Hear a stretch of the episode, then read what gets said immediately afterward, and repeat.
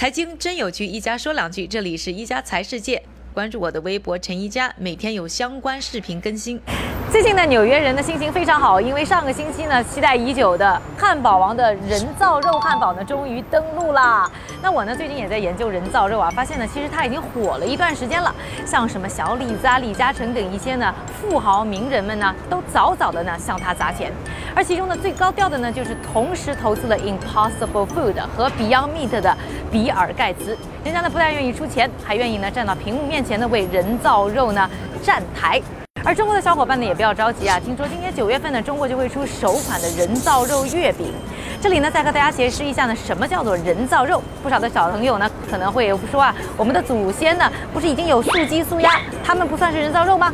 那现在大家说的这个人造肉呢，主要还是用高科技的手段呢，制作成类似于肉类的形态、色泽、啊味道、口感的这些食物。那主要有两种工艺，一种呢就是植物为主的素肉，另外呢就是啊在实验室里呢用这种动物干细胞培养出来的实验室肉。今天呢我们要试一下的这个 Burger King 的 Impossible Burger 呢，主要呢它就是使用这个植物蛋白为主，又混合了血红素拟做的血液的这种人造牛肉，听说啊可以乱真。但是有网友质疑了，像这样没有灵魂的肉，它能有肉感吗？像我这样无肉不欢的人能上当吗？于是呢，我们爱搞事情的新媒体小姑娘为我准备了两个一模一样的汉堡包，看我啊到底能不能分辨出哪一个是人造汉堡？看上去肉质还挺饱满，嗯，颜色有点橙色，嗯，闻上去肉味还挺浓郁的。哎，怎么不知道我不是洋葱？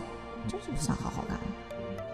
这个好像也不错，肉感也挺强的。看来只能靠吃来分辨。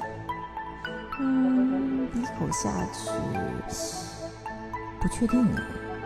嗯，还挺肉的。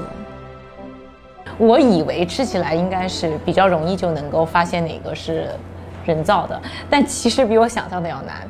最后如果一定让我选择的话，我觉得是因为我可能还是觉得这个是人造的，这个是肉的。这个撕的时候比较难撕，就是它那个纤维好像更更紧、更细致。这个撕开的话比较容易一点点。其实我觉得一模一样，真的是一模一样。那我公布答案了啊。嗯。真肉假肉，所以我猜对了，我猜对了。嗯，好，刚才呢吃过了人造肉的味道之后呢，我们再来聊一聊这个为什么要生产人造肉。一个呢就是它的胆固醇和脂肪的含量比较低，所以它就比较健康嘛。另外呢就是啊它更加的环保。要说这个食物污染当中呢最严重的可能就是牛肉。听说啊生产呢这么一个汉堡当中的牛肉。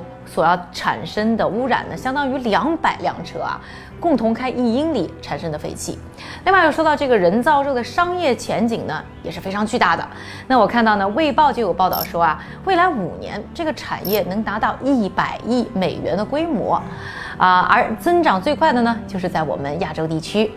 而现在呢，在国内啊，应该说人造肉呢还是创新企业的天下。那三大肉类巨头，什么双汇、雨润和金锣，以及啊像新希望。温室农业这样的畜牧业公司呢，其实还没有呢进入这个产业。那未来到底谁能够抓住这个风口啊？我们拭目以待。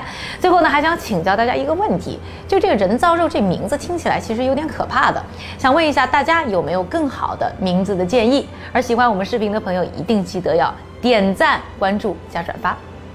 他，收汉堡。哎，我还没吃饱呢。哇，你要不讲哈，没人跟你讲。嗯，这么晚。